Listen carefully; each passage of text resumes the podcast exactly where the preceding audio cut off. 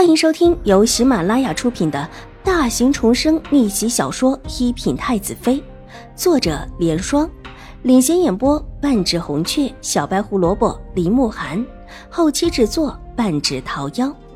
喜欢宫斗宅斗的你千万不要错过哟，赶紧订阅吧！第四百六十九集，夫人。兴国公夫人送了厚礼给齐大小姐，让您派人去清点一下。一个婆子急匆匆的跑过来禀报道，手中的礼单呈上。厚礼。石若兰挑了挑眉，却没有接。是的，是厚礼，这时候已经送过来了，好几大箱呢。说是请水夫人选个日子。新国公夫人要把齐大小姐接回府去。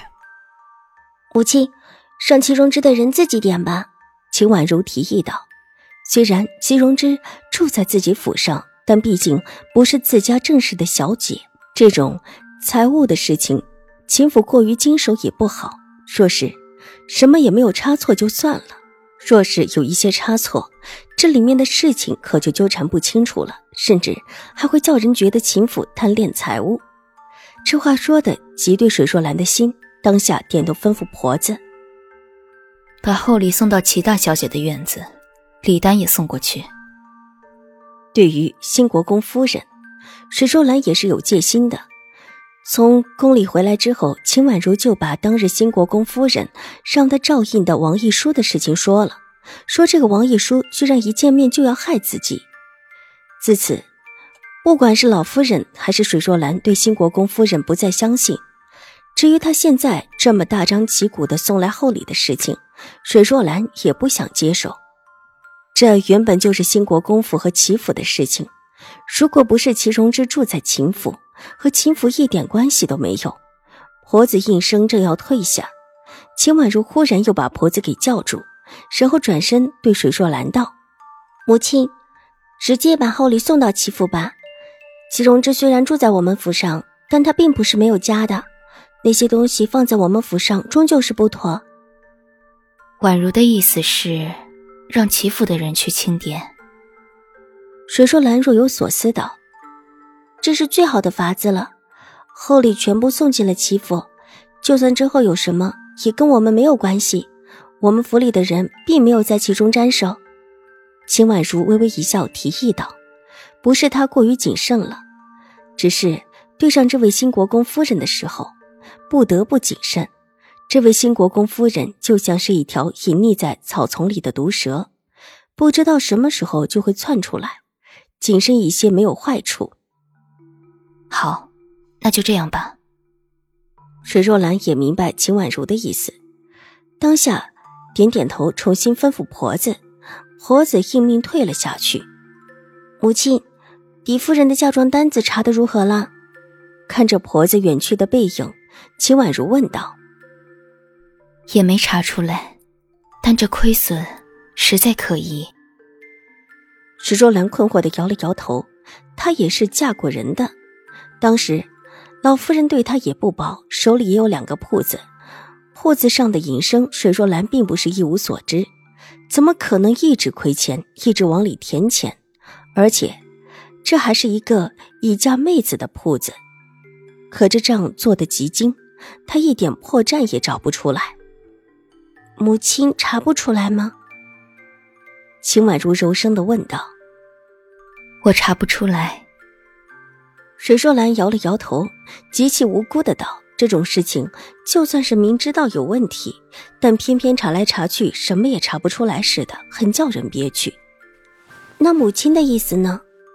秦婉如不动声色的问道，伸手轻轻的扶了水若兰一把，让她小心脚底下的一块小石子。水若兰跨过小石子，拿帕子在自己的额头轻轻的按了按，额头上微微的有一些见汗。走的有一些累了，抬头看了看左右，伸手一指前面的一个八角亭子。宛如，我们到前面去坐一下。母亲，我们不去亭子里，那边风大，我们去那个空着的院子里坐坐吧。秦婉如摇了摇头，看向左手边的一个空着的院子。秦府的主子不少，空着的院子也不少。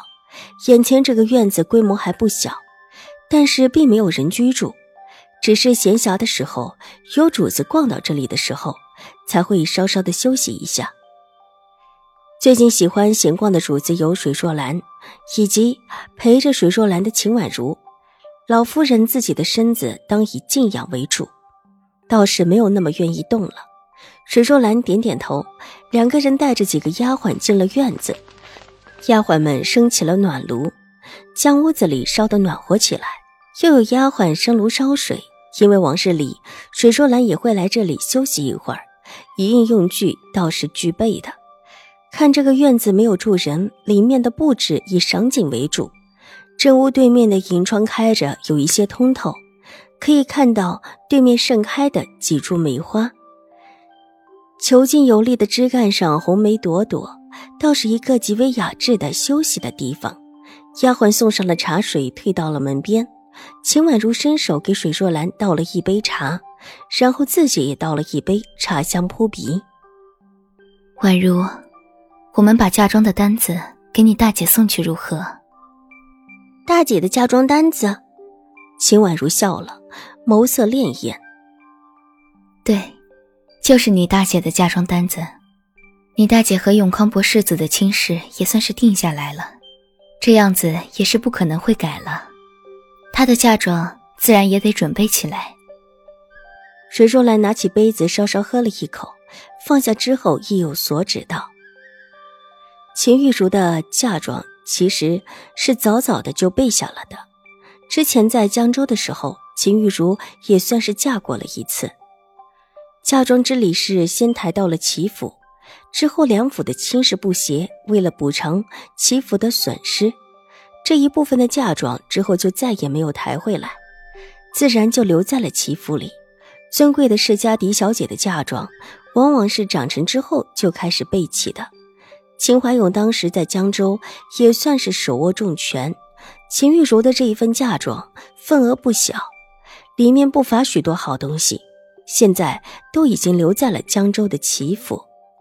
她这会儿嫁人还得重新再准备，只是这一份再准备出来的嫁妆必不会比江州的那一份更好，甚至还会差好多，这一点是毋庸怀疑的。才到京城的秦府，可不再是手握重权的江州宁远将军，而这么短短的时间内，许多东西就算是有钱，也不一定可以买得到。